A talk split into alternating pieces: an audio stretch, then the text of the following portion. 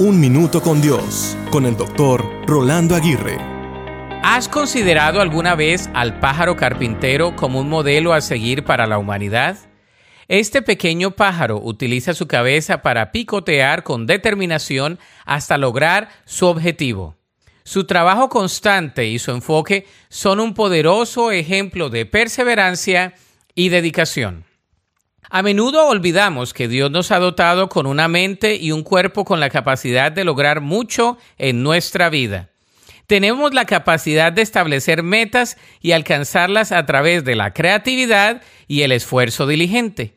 La Biblia nos enseña que hemos sido creados a imagen de Dios, lo que significa que tenemos un deseo innato de alcanzar grandes cosas. Aunque no podemos crear universos, sí podemos influir positivamente en el mundo que nos rodea, marcando una diferencia significativa. Dios desea que experimentemos un sentido de logro en nuestras vidas.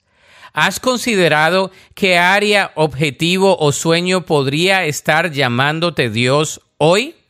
Sea lo que sea, hazlo con excelencia y con todo tu corazón para honrar a Dios.